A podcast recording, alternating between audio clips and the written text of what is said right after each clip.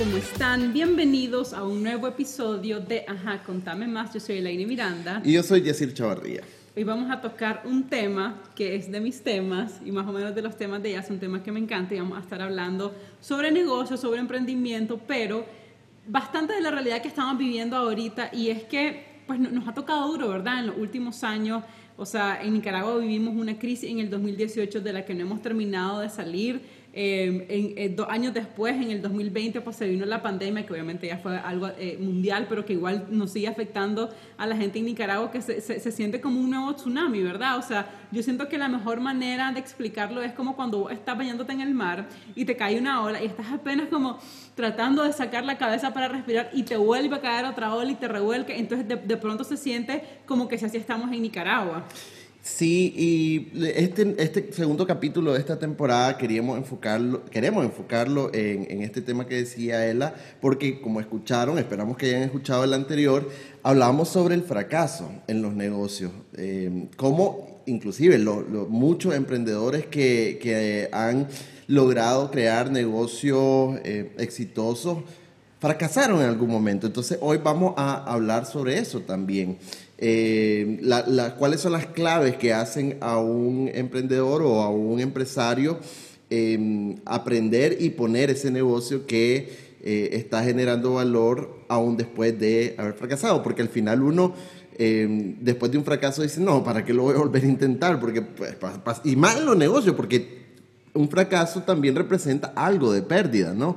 Así que es difícil después de, de ese gran golpe decir, voy a volverlo a intentar. Y eso hablaremos hoy. Y aún así, aunque, aunque sea difícil, la verdad es que yo creo que un montón de gente que pone negocio y que quiebra alguno de los negocios, o sea, a ver, es como parte, ah, y, odio romantizar el tema del emprendimiento, ¿verdad? Yo odio romantizarlo, pero siento que hay un gen por ahí, ¿verdad? Y que una persona que monta un negocio, aunque lo quiebre, es bien probable que diga, pero me vuelvo a lanzar ahora con esta idea. Y como dicen, pues de, de, de los fracasos es donde más aprendemos. O sea, bueno, aprender de las cosas o sea, donde te fue bien. Y como esto queríamos hablarlo con alguien que tuviera la experiencia creando negocios, no solo uno, sino varios negocios. Quebrando alguno de ellos, yéndole bien en otro. Sí, vamos a ver si nos cuenta la historia pero yo, yo sé, me consta que ha quebrado algunos negocios. Y era importante también alguien que, que no solo fuera de una referencia, de un conocido, sino que eh, pues, haya compartido bastante con uno de nosotros. Y es el caso de nuestro invitado hoy, quien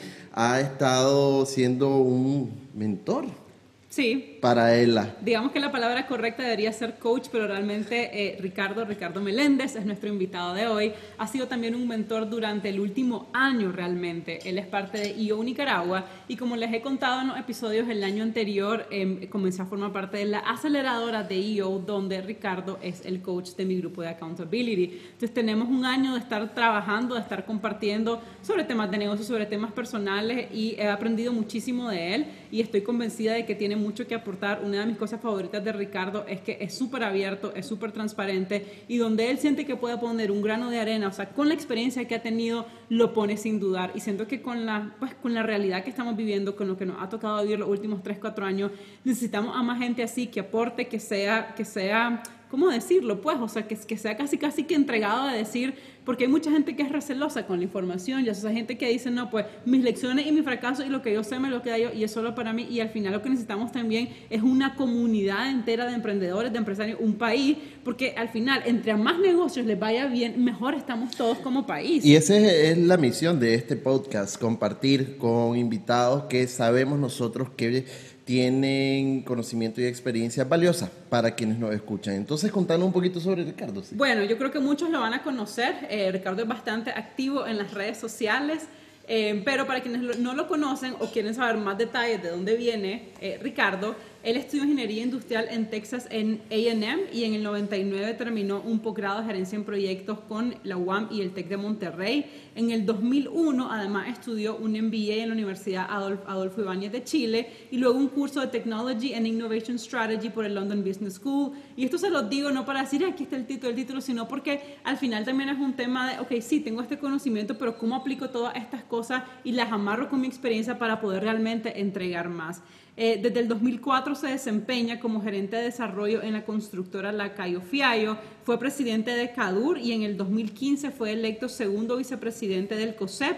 Y desde el 2016, o sea, hace, hace cinco años, funge como vicepresidente de la Junta Directiva de la Cámara de Urbanizadores de Nicaragua. Eso significa que no solo es tu experiencia, has conocido la experiencia de muchísimos emprendedores y como nos contaste una vez, Ricardo, eh, no solo en Nicaragua, sino que tenés una red eh, de, emprendedores, ¿verdad? Porque son aquellos que crean proyectos innovadores, no, en Nicaragua, sino a nivel mundial. Entonces, justo eso es lo que queremos. Bienvenido, Ricardo.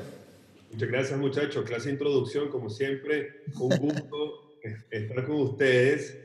Eh, bueno, antes que todo, los quiero felicitar por esta iniciativa. Creo que es fundamental que en Nicaragua y especialmente en muchachos jóvenes como ustedes, emprendedores, fomentemos eh, el emprendedurismo, obviamente, pero también la idea de que en la medida en que nos vaya bien a todos y podamos, a través de compartir experiencia, conocimiento, ayudarnos, colaborar, eh, le va a ir mejor a la comunidad en general de, de, empresarios, pero también al país. Así que los felicito por eso. Gracias. Eh, bueno, y sobre, comenzando la primera pregunta, ya me, me, ¿cuál es la primera pregunta? Bueno, mira, eh, yo, yo sí quisiera saber brevemente que nos contés em, sobre, sobre vos, o sea, sobre vos como emprendedor y empresario. Eh, ¿cuándo, fue, o sea, cómo nació tu, tu, ese, ese, gusano que tenemos aquellos que queremos experimentar, ¿verdad? En empresa y, y qué, qué, de, tus, de tus proyectos, eh, qué aprendizaje obtuviste, porque fracasaste, dice la ELA, yo no sé. Sí, yo creo que la verdad es que no, nunca me entrené, o sea, yo me, mi visión siempre fue, tenía algo como todo lineal, pues te graduas del colegio, vas a la universidad, sacas la maestría, consigues un buen trabajo, eh, te casabas, ¿me entiendes? Era como bien, es la manera en cómo me criaron, ¿verdad? Eh, y realmente esa era mi trayectoria, pero en el camino, eh, no, yo soy inquieto, entonces me, me, me, daba cuenta que no, no funcionaba muy bien con con las estructuras eh, muy, muy formales eh, y, comencé a emprender desde que era bien en la universidad, eh, vendiendo CDs quemados de música, antes de que saliera obviamente todos los monstruos en el 94. y fueron pequeñas cositas de esas las que comencé a darme cuenta que era lo que me gustaba, que era crear, que era esa, esa coquillita que a uno le da, ese temor de cuando uno saca un producto a la venta. El otro día leí también de que uno no se da cuenta, que uno eh, uno no, no se da cuenta lo que es vender hasta que uno comience a vender y que deberíamos de enseñar a los niños a vender. Eh, y así fue hasta que eh, cuando me gradué de ingeniero industrial, todos mis amigos consiguieron trabajo. y todos se fueron, el salario promedio en ese entonces era 40 mil, 50 mil dólares en Texas. Y yo al año, al año. Ah, vi, la, cara de. Te iba a decir que me consideraba un trabajo allá. Sumamente, frustrado porque no tenía ninguna oferta de trabajo. Yo, es que no era bueno también para dar entrevistas, pues sabes, eso es un arte. Sí, es cierto. Eh, y yo no me iba bien. Yo me gradué en mayo, entonces era junio, julio, no tenía oferta y entrevistando como loco. Y en agosto decido regresarme a Nicaragua. Eh, y a la semana me llaman por teléfono de que me daban una oferta de trabajo, pero ya estaba aquí. Eh, eh, obviamente no me podía regresar eh, por el tema de la visa y, demás, así que me, me, quedé en Nicaragua, pues. Y, y, conseguí mi, mi, primer trabajo ganando 200 dólares, o ¿cuánto era? 300 dólares al mes, en 1998. Después de una maestría. no, ya fue después ah, de... Después de una carrera en Estados Unidos. Después de casi una carrera en Estados Unidos, obviamente te puedes meter el nivel de frustración eh, eh, y al, año y medio, dos, me fui. Me fui, dije, no, no puedo, que no puedo quedarme, estoy estancado, no me gusta el trabajo. Eh, y me fui, me fui a hacer la maestría. y de ahí anduve como dos años viajando después de la maestría. Y, y, yo, Nicaragua es algo que me atrae a mí. yo tengo dos hermanos que viven fuera, que se quedaron fuera, y yo me regresé. Y, y ahí cuando comencé allá, a, con, vendí con 5 mil dólares, comencé a hacer mi negocio. Entonces, eh, así fue que comencé. Eh, realmente comencé tarde. O sea, realmente yo comencé tipo como 30 años. O sea, ustedes comenzaron primero que yo. Eh, eh, lo cual creo es bueno, eso es bueno de comenzar temprano, porque si no fracasa temprano y te da tiempo de recuperarte. Cuando, cuando comenzas tarde, y vos, Elaine, lo, lo, lo, lo debes conocer bien, la historia de TSMC, que es el fabricante de chips. El, el dueño la fundó cuando tenía 52 años. ahora vale 50 millones de dólares, pero son cosas de uno en un millón. Así es. Eso, no sucede, en, especialmente en nuestro país, ¿verdad? Sí. Tal vez el primer mensaje es comenzar temprano. Eh, eh, lo otro es que nunca te enseñen a fracasar. Nuestra sociedad no está, eh, no te enseña a fracasar y, y, ven el fracaso como un, como, como, como, como, como un fracaso. O sea, fracasaste, fracasó Ricardo, ¿ve? Se miraba algo negativo, algo que, que va en contra de tu crecimiento. Algo a evitar a toda costa. Pero además que no sos bueno. Sí. Que no sos bueno. Si fracasó es porque él es malo. Él es al revés. Al revés que el concepto eh, anglosajón que es, ah, fracasaste, pero seguramente aprendió algo de eso. Sí. No lo va a volver a cometer ese error. Entonces, tal vez el segundo mensaje es no tenerle miedo al fracaso eh, y, que ese sea la base del de, eh, el paso más adelante.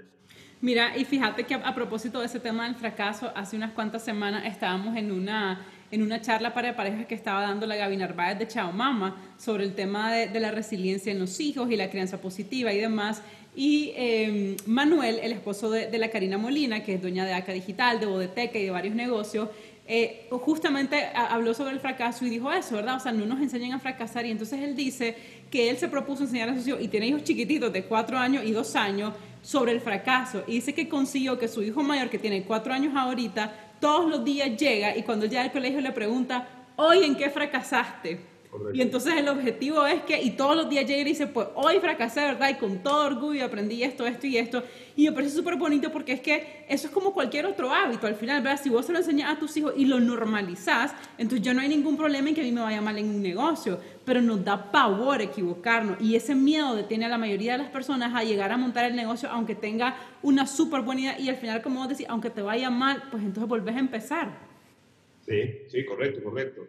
Eh, y un tercero diría yo, eh, cuando uno decide emprender y si estás trabajando, la decisión de qué invertir, cuándo dejar tu trabajo eh, para emprender, en, o sea, el momento, eh, el qué, el cuándo, con cuánto dinero, es algo fundamental. Yo te digo que ese, ese, timing solo una te pueden decir mucho ABC, pero el timing solamente uno lo puede medir. ¿Cuándo es que estás listo para desprender un lado y, eh, yo cuando me desprendí, pensar de que el negocio va desde el día uno a vender, eso es mentira. O sea, eso, ese es un paradigma que hay que quitarse la idea. Toma tiempo, hay negocios que arrancan más rápido que otros, es verdad. Pero hay que quitarse la idea de que los negocios del día uno son rentables. O que te vas a pagar el mismo salario que estabas ganando antes en la empresa donde trabajabas. Muchas veces, o que, vas a, o que vas a mantener tu mismo nivel de vida. O que vas a trabajar menos de cuando trabajaba antes como empleado. Cuando e, eso te iba a decir, Ricardo, cuando, cuando nosotros fundamos Origami Brand Studio, eh, yo le digo a la él, es que necesito que, que, que creemos una empresa para yo poder tener un poquito más de tiempo.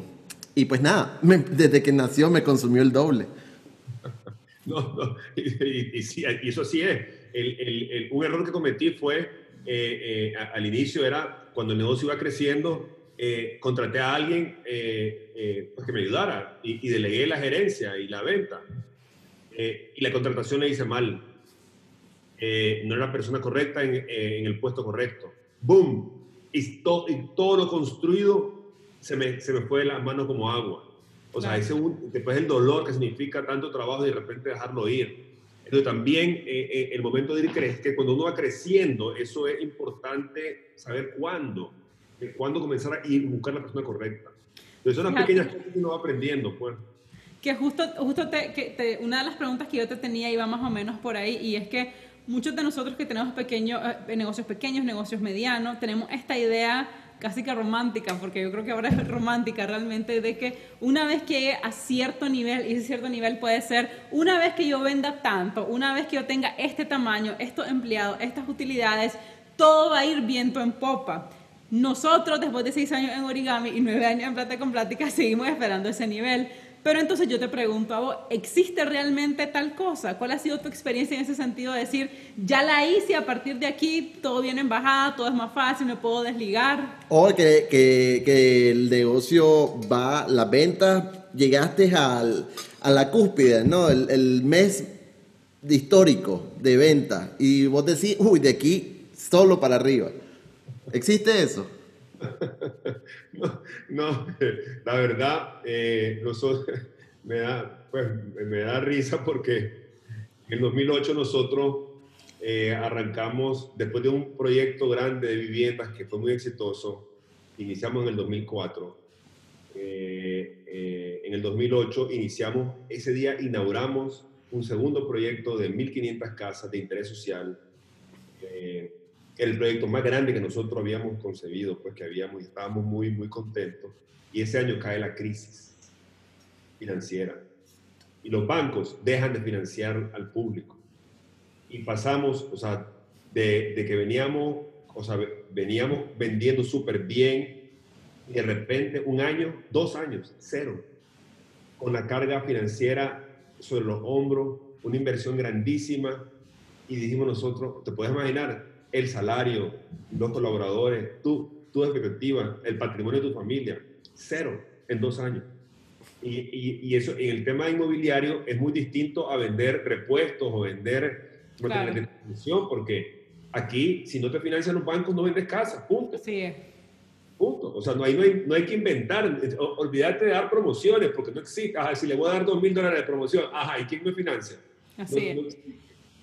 Eh, eso es terrible terrible. Entonces, ahí esa es una contestación a tu pregunta. Hay momentos que uno alcanza pico y de repente dice, ya la hice. No, no, no, eso no. Lo único que puede uno es, es prepararse para esos momentos de crisis.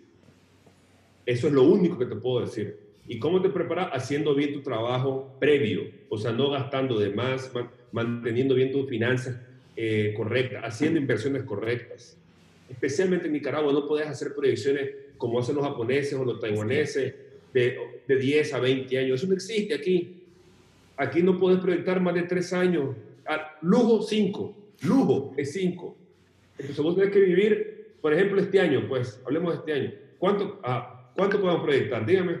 Nada, difícil. Hasta agosto, si acaso. Hasta agosto. Tal vez, tal vez el, el 4 de, de, de noviembre. Y después, y te voy a decir que ni siquiera, Ricardo, porque yo creo que toda, o sea, todos como empresa nos estamos preparando precisamente para la incertidumbre, entonces de cierta manera nos volvemos conservadores, ¿verdad? Conservadores con nuestras decisiones, con nuestros gastos, con nuestras compras. Entonces realmente yo siento que se comienza a sentir desde antes.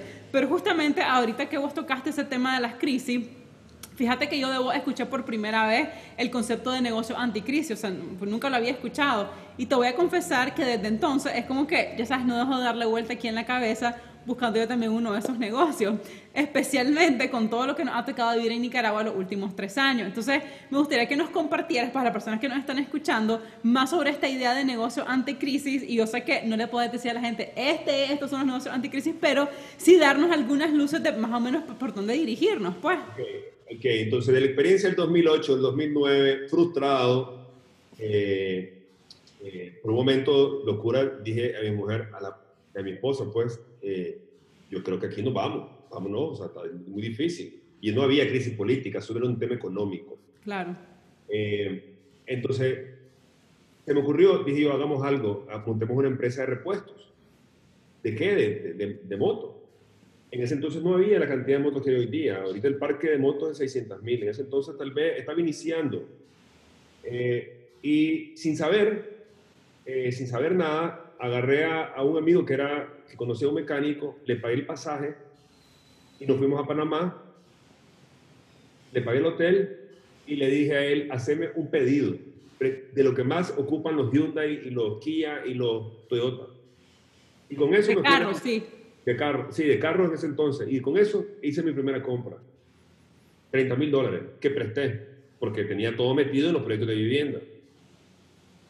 Eh, y después, ya estando en Managua, me fui al mercado oriental y compré un módulo en el área de repuestos. El metro cuadrado del módulo en el año 2009 costaba 2 mil dólares. Pagué 7 mil dólares por 6 metros cuadrados. ¿Cuánto? Wow. Por 4 metros cuadrados. Una locura. Wow. Una locura. Un cuadrito así de pequeño, eh, pagué 8 mil dólares. Y contraté a otro muchacho de confianza y así fue que comencé a vender repuestos. Eh, bueno, ya han pasado 13 años. Eh, entonces, ¿qué, ¿cuál es la mentalidad? Tal vez mi state of mind en ese momento es qué producto se vende sí o sí, no importa si hay crisis o no. ¿Por qué? Porque, porque no se puede, un carro no se puede parar, una moto no se puede parar. O sea, podés cuidarlo más, pero si se te gasta la pastilla de freno, tenés que cambiarla. Claro. Y si te gasta el amortiguador se daña, tenés que cambiarlo. Claro, y no es como que simplemente decía, ah, pues puedes echar la moto y me voy a comprar otra precisamente porque estás en crisis. No, de hecho, cuando, por ejemplo, la venta de repuestos en el último año de la pandemia, como no se han vendido carros, claro. la venta de repuestos se ha duplicado. Mira, Ricardo, y, no, te dio miedo meterte a un negocio que, no que vos no conocías realmente? No, totalmente. De los 30 mil, 20 mil era, era, era hueso. Lo tiraste a pérdida. hueso. Eh, lo, eh, pues te puedo decir, ya lo digo con, con, con, con broma, pues, con, a, a inicio de año, hablando de crisis, el 15 de enero, cuando todo iba súper bien, yo digo, este año va a ser, se me quema la bodega. A la madre, pierdo 100% todo. Todavía había repuestos de lo que compré hace 12 años en esa primera compra. Por eso sí que no hay mal que por bien no venga. Te puedo decir, es increíble. Claro que me dio miedo. O sea, eh, esto, y yo creo que le ha pasado a todo emprendedor que tenga un corazón. Eh, lloras muchas veces en tu vida de, empresario. Todos esos fracasos que te duelen en el alma, lo sufrí con tu esposa, lo sufrí con tus hijos, con tus padres, eh, eso es continuo. Pues, igual las alegrías, cuando tienes esas pequeñas victorias que uno las disfruta enormemente y, y, eso creo, creo que te permite seguir adelante, que se viven con una eh, con un nivel de, profundidad increíble. Ricardo, eh, él y yo, no es que sea un debate que nos hemos tenido, pero sí hemos conversado bastante sobre esta, em, a ver, esto que muchos emprendedores que critican a los emprendedores, no, tal vez no los emprendedores, sino personas que dicen, bueno, es fácil hablar de emprendimiento cuando sos una persona con privilegio, ¿verdad? Los famosos privilegios que tanto suenan en Twitter. no, a ver, yo, yo tengo mis consideraciones, ¿verdad? Y ese es el debate que tenemos la del lío, pero sí, es cierto, tenemos privilegio. Por ejemplo, que vos pudiste tener acceso a un financiamiento para invertir. Pero la gran mayoría de emprendedores en este país, no hablemos los que tiene o, se convierten en, en, en, o sea, que de cuenta propia, ¿verdad? Que solo generan un, su autoempleo, sino personas que sí pues, invierten poco o más o menos en crear ese negocio. O sea, eh, esa diferencia, ¿creemos que determina que un negocio sea exitoso o no sea exitoso? Por ejemplo, vos que tuviste eh, oportunidad de empezar con 10 mil, de 30 mil dólares y ojo, eran productos, ¿verdad? Porque diferente que yo empecé, o sea, nosotros invertimos como 3 mil dólares en, en, en, origami porque éramos servicio. Entonces, claro, nuestra barrera de inicio era mucho menor porque la inversión no era necesariamente alta. Entonces, eh, eso. Y si hay, o sea, si, ¿cuál sería tu mensaje a esos emprendedores que dicen, ah, bueno, pues, pero yo solo tengo 2 mil dólares? 3 mil dólares para empezar? Eh, yo, creo que es una, eh, una súper, súper, súper buenísima pregunta en el sentido de que cuando uno tiene escasos recursos o, acceso, eh, eso te limita mucho. Uno se puede poner una, una limitación mental que te, que te frena esa, ese, entusiasmo. Yo tengo una prima que siempre ha sido muy emprendedora y no, pues, como siempre pasa en la familia, bueno, no siempre, pues, pero mi, prima, eh, pues, tiene ingresos, los papás de ella no tenían, tenían ingresos limitados. Eh, bajos, pues, que no les permitía ayudarla a ella a, poder desarrollar su, su iniciativa. Entonces, un día me buscó y me dice, ve, Ricardo, tengo, tengo, tengo esta idea, eh, pero no tengo dinero, ¿me puedes ayudar? Y yo a esta prima la quiero mucho y lo que le dije en el 2005, creo que fue, ve, prima, le digo, plata no tengo, porque lo tengo todo metido en, que es otro error, meter todo sin tener un, un colchoncito eh, eh, es importante, ¿verdad? Pero lo que, lo que sí te puedo prestar es mi tarjeta de crédito. ¡Wow! si hubiera sido tu asesora financiera, te hubiera dicho que grave error. le, di, mi tarjeta de crédito que tenía un límite de 15 mil dólares y, y con eso ella, y le dije yo, o sea, estoy confiando 100% en vos, le digo. O sea, este, este negocio es para vos, solo para vos. Y compraba, pagaba con mi tarjeta y lo que vendía eh, lo pagaba mi tarjeta y así fue. Eh, bueno, esa, esa, chavala, 10 años después, eh, se construyó su casa, se compró una Prado, se compró una Hilux. Y te prestaba su tarjeta vos. Oye, educó a su hijo en, un buen colegio, se graduó de doctor. ¡Wow! Eh, y comenzó así. Y, y, y, es decir, a veces, me, a veces no pagaba tiempo, ¿verdad? Eh, pero lo que quiero decir con esta experiencia es que si uno busca, va a encontrar a ese alguien que a uno lo puede ayudar. Tal vez no, tal vez no con una tarjeta de crédito, tal vez pueden ser 500, 1000, 1500, pero, pero creo que es importante siempre, y el, el emprendedor siempre tiene, o sea, tenés que buscar, no puedes, no puedes aceptar el no, punto, pues. No te puedes ponchar de arranque. No te puedes ponchar de arranque. Tenés que, y si tenés un buen business model y haces un buen pitch, como ella me vino a buscar a mí, la vas, lo vas, vas a conseguir a alguien que te apoye y que crea en vos, más allá que la idea del proyecto. O sea que ella me llegó a ofrecer hasta dinero. Ricardo, ve, me está yendo bien, querés ser socio. Le digo, Norma, le digo, eh, yo como la quería, no, dale, dale vos, aprovechar, reinvertirlo eh, eh, pero eh, ese, ese, es el mensaje, no, no, no nos ponchemos, buen pitch, buen business model, y, eso es suficiente para ganarte el apoyo, te digo, de, de, de, de hecho, yo del aire le he dicho que tenemos que hacer un sistema como de Shark Tank aquí. Sí, cierto. Y, y, buscar como a todas esas buenas ideas, gente como, como yo y otros muchos amigos que, que estoy seguro pudieran ayudar podemos ayudar con un poquito, pero ayudarlos a salir adelante. Sí, a propósito de que el, primer episodio de esta temporada es con, es con la Sara Lila eh, y hablamos del tema del fracaso y ella es un tema que siempre he querido, ¿verdad? Ayudar con el emprendimiento, entonces tal vez lo podemos armar por ahí. Fíjate que lo que estabas diciendo ahorita, Ricardo, es súper parecido y, y lo menciono no nada más porque me lo recuerda, sino porque es una manera de decir esto sucede, o sea, este, este, no es un caso aislado. Me recuerdo un montón hace cinco años, imagínate, en el 2016, yo no sé si vos conoces a, a, Marcos Lacayo Bosch, que él tiene una empresa que se llama Estación Vital. Entonces, en el 2016 estábamos en un evento que se llamaba, creo que era Go Digital, ¿verdad? Que se llamaba, no me acuerdo, era uno de esos eventos. Y justamente lo entrevistaron, ¿verdad? Y le hicieron una pregunta parecida. Y entonces él dijo, yo no tenía dinero, o sea, yo no tenía dinero, pero fui donde todas las personas, fui donde mi mamá, donde mi papá, donde mi tía, donde mi primo. Entonces, y él empezó, como vos decís, de 100 en 100, de 200 en 200. Y él terminó con una frase que a la fecha, o sea, a mí me encanta, y yo la recuerdo, y él dice, alguien te tiene que querer. ¿No? Y es su manera de decir, alguien te va a ayudar, o sea, con un poquito. Y lo otro que yo estoy convencida, y, lo digo por la cantidad de mensajes y de correos que me llegan todos los días con este tema, es que si lo único que te está impidiendo montar un negocio es el dinero, ojo, lo único, eso no es lo único que te lo está impidiendo. Porque como vos decías, tenés que encontrar la manera, si no, o sea, ¿cuántos negocios nacen realmente así y cuántos negocios nacen porque tienen la plata? La mayoría de los negocios realmente nacen de cero. De cero.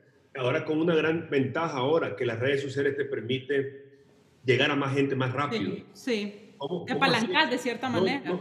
yo ni siquiera me acuerdo cómo hacía para, o sea, yo aquí hablando con mi equipo, ¿y cómo hacíamos para vender casa antes? Decía yo, como cuando arrancamos en el año 2000, ¿ah? ¿cómo hacíamos para publicitar? Manta. ¿Y sabes qué hacíamos? El montón de mantas horribles por todos lados. Claro. Y, y, y, y los anuncios en la prensa, que ahora lo veo totalmente obsoleto. Claro. Eh, Pero funcionaba. Es, todo es fraccionalmente más barato sacar en las redes y más efectivo. Sí. O sea que eso, este creo que en ese sentido es buen momento pues para, para poder emprender. Ahora Nicaragua, Nicaragua sí es algo pues, especial. Mercado chiquito, bajos ingresos, siempre en conflicto, siempre en crisis. ¿Cuándo hemos estado bien? Eh, hagamos un recuento. Siempre hay crisis. Sí. Eh, eh, realmente el, emprendedor, pero, pero, pero por otro lado, ve lo curioso, estadísticamente el 70% de la población tiene ingresos propios, o sea, se, se la juega todos los días. Sí. Eh, entonces eso te dice el nivel de creatividad que tiene esta gente y resiliencia y, fortaleza y, y, ganas de salir adelante, pues. Entonces, pues, ideas, no sé qué, qué, ideas se me ocurren ahora. Ahora no, más bien estoy conservador. Ricardo, fíjate que me interesa conocer tu perspectiva de, lo siguiente. Vos diste algunas claves, ¿verdad? De, de, cómo empezar un negocio de cero. De, vos decías, tener un buen modelo de negocio, ¿verdad? Creer, creer en tu eh, negocio y ser un, dijiste, tener un buen pitch o una buena narrativa de cómo vender tu idea de negocio para que otros crean en vos, porque si uno cree en vos, ¿quién te va a prestar? Ahora, ¿Cómo hacer para dar ese salto de tener un emprendimiento? Porque pues, generalmente se asocia emprendimiento con un negocio bien pequeño, a tener un negocio, o sea, que lo escale a un negocio que pueda ser más robusto, que pueda ampliarse y que pues, al final lo que quienes tomamos la decisión de arriesgarnos a tener negocio es lo que buscamos, ¿no? Que sea rentable para que nosotros tengamos pues los ingresos eh, ideales, digamos. Esa, es una buena pregunta y te la voy a contestar de esta manera. Y, creo que eso sucede mucho en nuestro, en, nuestro país o países de Latinoamérica. Nosotros no tenemos ese nivel de, ese nivel de, crecimiento como las, como las empresas gringas que pasan de 100 mil a 1 millón, a 2 millones, 10 millones en un periodo de 5 años. Eso no pasa aquí.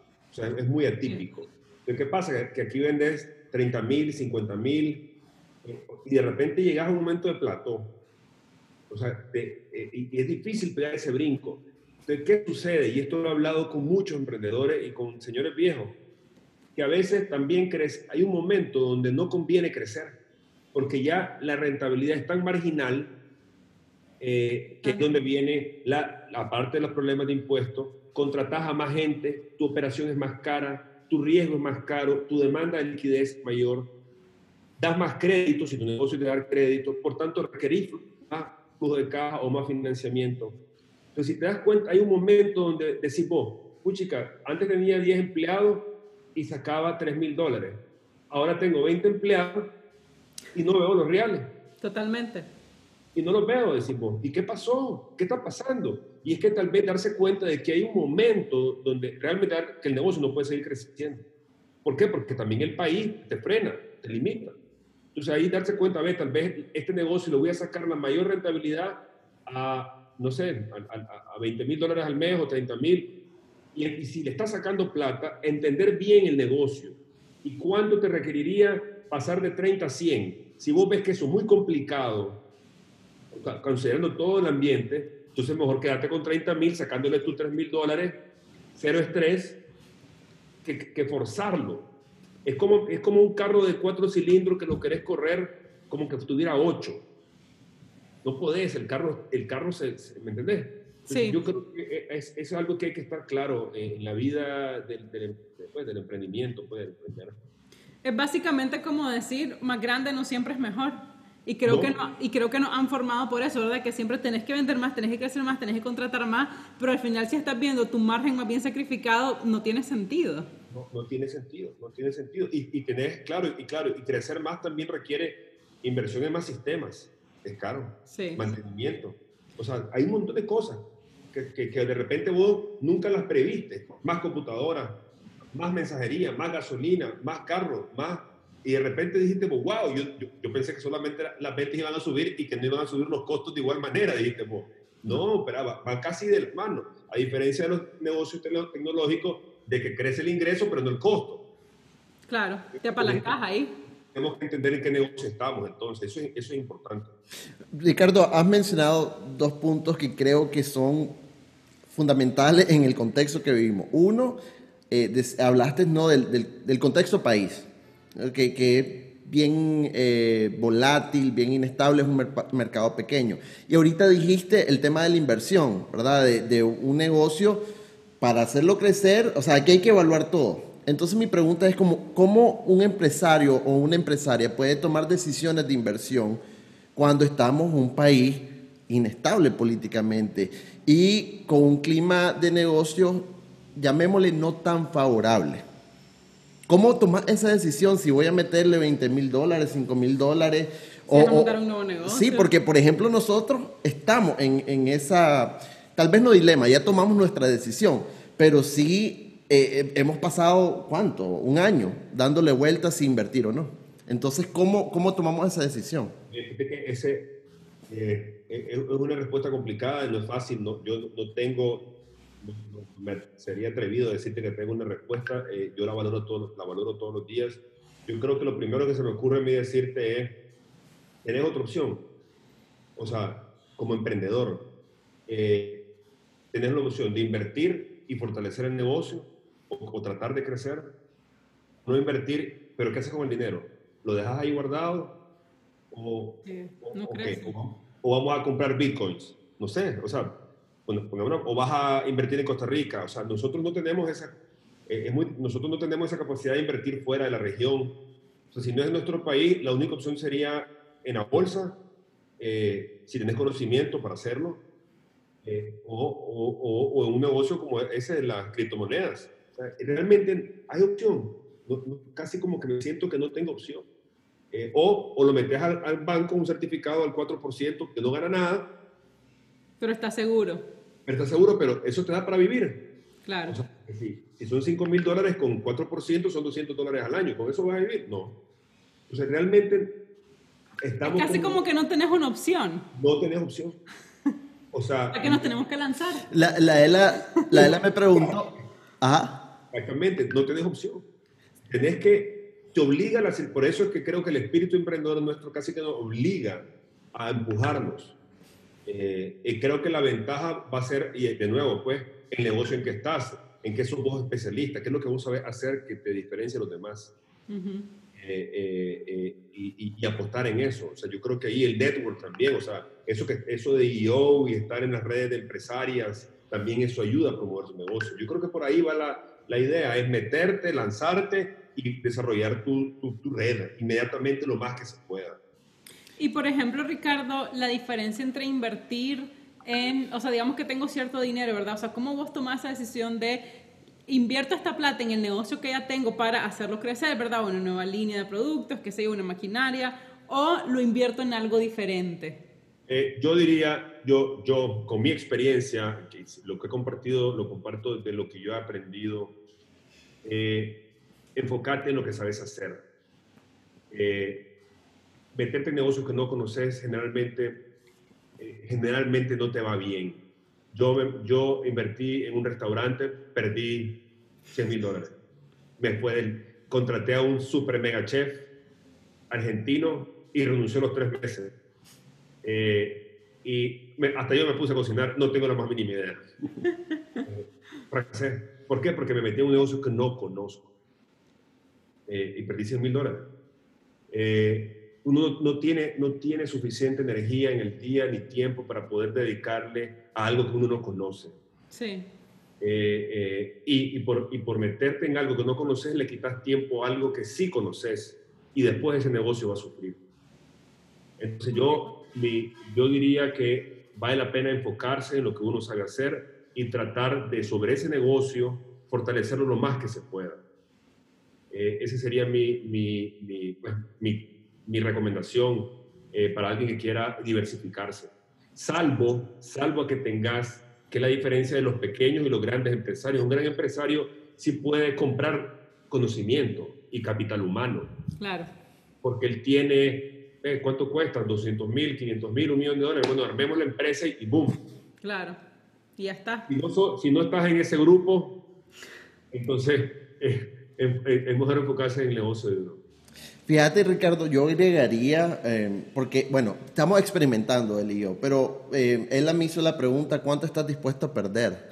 Porque para nosotros, eh, claro, buscamos que sea un buen negocio, pero partimos de que las probabilidades son más altas de que fracase, ¿verdad? Entonces lo que hicimos fue, ok, decidimos cuánto estamos dispuestos a perder, pero para invertirlo inteligentemente. Y segundo, ¿qué, ¿qué tipo de negocio realmente a uno de los dos no, nos gusta mucho, ¿verdad? Porque todo lo que implica tener un negocio y, y empezar uno, eh, hay bastante sacrificio. Y si no te gusta lo que haces, pues no, no lo va a lograr. Y lo otro, Ricardo, fue que nosotros tal vez no tenemos tanto el tiempo y tanto el conocimiento de ese, de ese negocio en particular, pero nos asociamos con alguien que sí tiene el conocimiento, ¿verdad? Para empezar. Y la experiencia. Entonces, eh, eso hicimos asociar, ¿verdad? No contratar. Sí, asociar, asociarnos.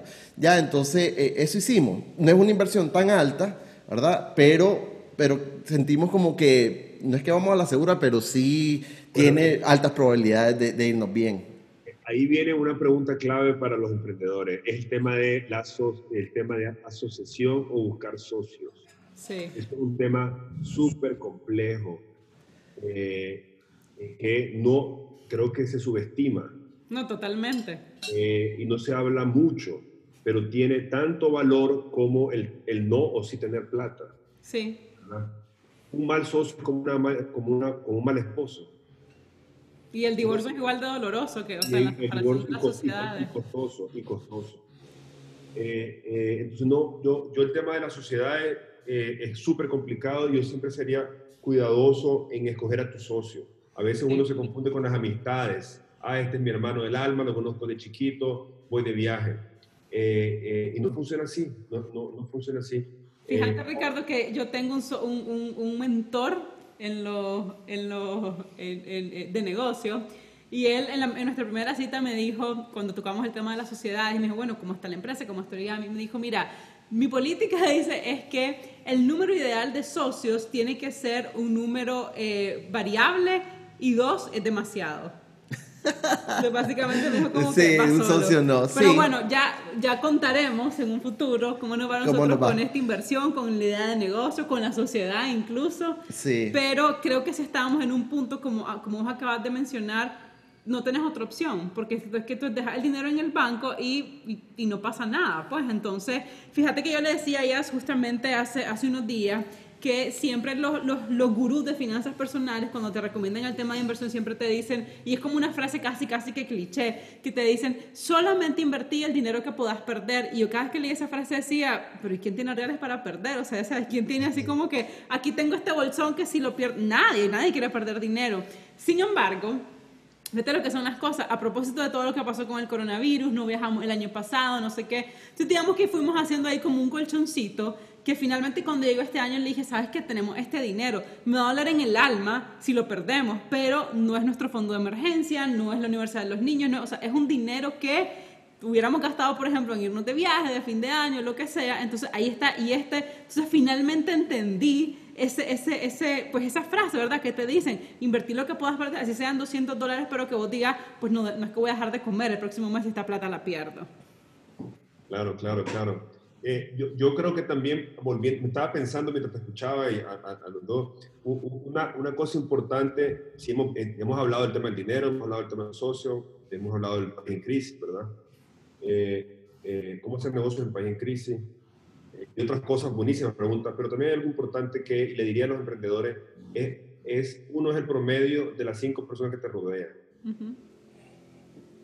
¿verdad? Repito. Onda en eso, onda en eso, porfa. Uno es el promedio de las cinco personas que te rodean. Rodeate de personas que te hagan crecer. Rodeate de personas que te hagan avanzar, que te empujen, que te hagan mejor. Claro. Como emprendedor necesitamos eso.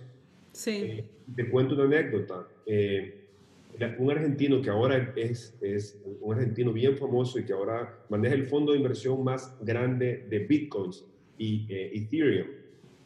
Él en 1900, en 2011, ese hombre tiene mi edad, y él se fue a, se fue a San Francisco a, a mochilear, y de ahí conoció, andaba con otros argentinos, pues, que andaban, y conoció a alguien que lo introdujo al Bitcoin, que en ese momento había arrancado apenas, e invirtió, como no podía mandar dólares a su casa, porque en ese momento estaba el problema de la, de, de, de la moneda en Argentina, le dijeron, ve comprar Bitcoin con esto poder decirle a tu mamá que te mande aquí y allá. La cosa es que él metió dos mil dólares en Bitcoin cuando valían 8 dólares.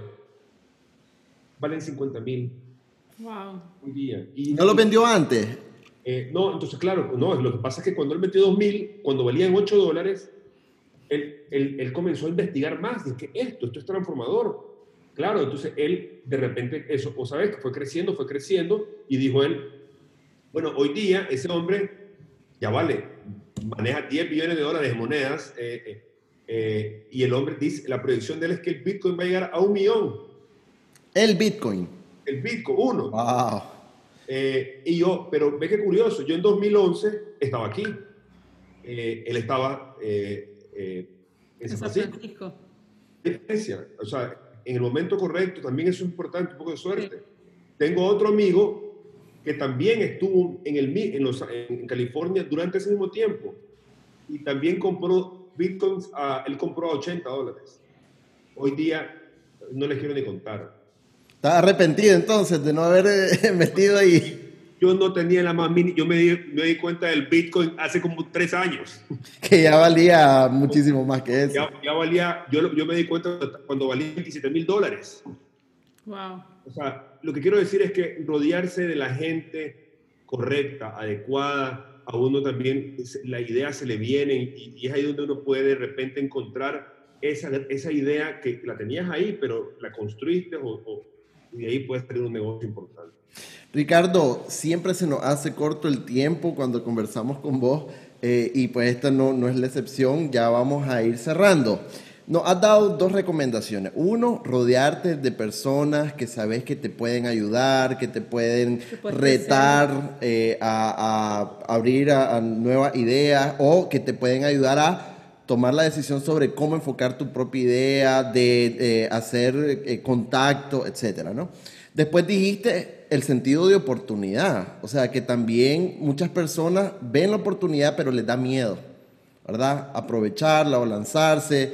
Em, ¿Qué otras recomendaciones le puedes dar a alguien, a ese alguien que nos está escuchando y uno quiere emprender, anda con esa espinita? Dos, tiene un negocio y se le está viendo un poquito mal por tanta eh, crisis ¿no? Que, que, que, nos ha tocado en los últimos tres años en Nicaragua. No, yo, yo creo que tal vez eh, eh, se puede decir muchísimo más, pero creo que tal vez lo más importante por el tiempo es no dejarnos, no dejar que los obstáculos, y, el AINE lo hemos hablado muchas veces, no dejar que los obstáculos, ya sea financieros, de crisis del país, de, de pequeños bajones en las ventas, eh, nos definan. O sea, entendamos que los obstáculos son parte de nuestro, de nuestro destino, de nuestro presente, entenderlos de esa manera eh, y, que hay que superarlos simplemente. O sea, no dejemos poncharnos, no dejemos que, se nos, se nos, que nos quite esa, esas ganas de seguir adelante, que nos depriman, sino más bien entenderlos como bueno, un obstáculo más simplemente. Listo, hay que superarlo y sigamos adelante, pues un paso a la vez. Y yo creo que cuando uno arranca el día pensando así, enfrentas el problema con una, con una mente mucho más creativa eh, y una actitud más positiva que cuando ves el problema como, otro clavo más, Dios mío, ¿qué voy a hacer? ¿verdad? Eso va bien. Yo creo que así terminaría. Veamos los problemas como algo que hay que simplemente resolver. Ya, listo. The obstacle is the way. The obstacle is the way. Y hablando de The Obstacle is the Way, la última pregunta que le hacemos a todos nuestros entrevistados, y yo sé que esta pregunta para vos va a ser buenísima porque le has leído cantidad y cantidad de libros. Entonces la pregunta es, ¿qué libros, autores o por de pronto cuentas también que sigas en alguna red social nos podés recomendar para navegar mejor este mundo de los negocios? ¿Cuáles son como tus top 5 recomendaciones? Ah, bueno, yo eh, tengo más bien cosas, temas de interés, entonces yo en Twitter... Eh, eh, digo eh, tengo a cinco o seis profesores eh, que, que, generan opinión sobre temas de estrategia. uno de ellos es Scott Galloway, que es de profesor de NYU. sigo a cinco, cinco periodistas sobre temas de política, especialmente los que, los que tocan temas de mucha controversia. Eh, sigo cinco escritores de historias, eh, eh, porque me gusta mucho la historia, pues. Y, y, leo, y, sobre temas de novelas, porque para liberar mi mente y menos estrés, trato de leer siempre autores latinoamericanos. y obviamente son los más conocidos siempre, pues, comenzando por Sergio Ramiro, Sergio Ramírez, Margallosa. Pero también estoy buscando a jóvenes de la edad de ustedes, Colombia. Hay, una red de... Eh, Claudia Neira está promoviendo muchos escritores jóvenes. Sí, Centroamérica cuenta. Exactamente, entonces yo también eh, eh, veo las entrevistas de ellos y de ahí agarro ideas de libros y los escucho. Entonces yo, yo más bien que personaje, que igual se los puedo pasar si quieren, es más bien los temas que uno quiere profundizar y, eh, y, seguir a esas personas claves sobre esos temas. Y no necesariamente, es, yo, yo, yo más bien busco a gente que piensa distinto a mí totalmente, para que me provoque. Okay. O sea, no, quiero, no quiero alguien que me reafirme mi propio pensamiento. Quiero alguien que me provoque y que, me, y que diga yo, y este más está loco, pero no, está loco este más. No. O sea, que me, que me rete mi mente. Eh, eh, ese, ese, es lo que yo, pues, lo, lo que trato de, de, hacer y todos los días, cuatro y media de la mañana, estoy chequeando mi, eh, mi Twitter para ver qué, qué comento. En su, e, e, ese temita lo, lo, vamos a dar para, para otra, otra entrevista. Ahí lo pero cre creemos sí. que ese es un tema como de solamente hablar de eso. Sí, eh, y ya para finalizar, decía a las cuatro y media eh, todos los días, eso significa que tenés el hábito de despertarte temprano. ¿Por qué ese hábito y qué otros hábitos tenés que vos crees que le son importantes para alguien que, que, que se ha metido de lleno al mundo de los negocios? Ok, un buen emprendedor o cualquier persona de alto rendimiento, porque así me, así me quiero, quiero que nos definamos, personas de alto rendimiento, necesita encontrar esos momentos en el día donde tu energía está más alta y, y, escoger esas actividades que te llenan de esa energía. Eh, para mí, la mañana yo soy eh, morning person, yo, yo, yo, yo, yo me acuesto a las ocho y media todos los días, a las 5 estoy, a las 4 y media estoy arriba. Eh, hago deporte todos los días del año, hago hora y media. El año pasado solo, solo fallé cuatro días del año. Wow. De los 365 días. Eh, deporte para mí es correr, hacer bicicleta, un par de días el gimnasio y un día si estoy muy, muy, muy cansado, salgo a caminar, nada más. Camino, no, sin ningún propósito más que relajarme y, y, y, pues, y disfrutar el, el aire y, claro. nada más. Eh, eh, y eso es para mí, eso es hacer ejercicio todos los días. Y lo otro, bueno, y lo otro leer. Eh, creo que con eso pudiéramos resumirlo. Leer, eh, eh, leer y escuchar podcast. que creo que es clave a, a aprovechar el tiempo máximo. El, el podcast es algo que le, le, he disfrutado muchísimo y entonces trato, o sea, yo trato de comprimir lo más que se pueda en esa mente, o sea, y tratando de tener un, un second brain, ¿verdad? O sea, trato de meterle eh, y, y, y, yo llego a mi casa a las 8, pues llego yo siempre a las 5 a hacer tareas con las niñas y demás, pero a las 8 yo súper satisfecho del día. Cerrar. Llamado y ya a Nunu. Bueno, muchísimas gracias Ricardo por esta hora de tiempo que nos acabas de dedicar. Vamos a hacer una pequeña confesión aquí y este es el segundo intento que esta vez lo logramos de entrevista con Ricardo ¿Por porque qué? hace, hace, ¿qué será? Como tres meses más Sí. o menos. Hace cu- cuidado y más, tres meses y cachito, habíamos hecho un primer intento de retomar el, el podcast, ¿verdad? Después del super break que nos habíamos dado. Y el intento fue súper frustrado. Eh, Lorenzo estaba bien chiquitito, tenía un mes, o creo que tenía como tres semanas. Le dio hambre, vino llorando, Luca vino llorando, hicimos una pausa y bueno, fue un desastre. Yo personalmente me sentí súper frustrada. Tan frustrada que le dije a ella, voy a cerrar este podcast, ya hasta aquí llegamos, no sé qué. Y me dijo, tranquila, solo date un chance, date una pausa y después retomamos. Entonces, ahorita que ya Lorenzo tiene cuatro meses, Luca tiene dos años y medio, nos programamos así súper bien, los mandamos a la casa de la abuela para que estuvieran allá y hemos logrado finalizar el episodio número dos de esta sexta temporada de Ajá, Ajá, más. más.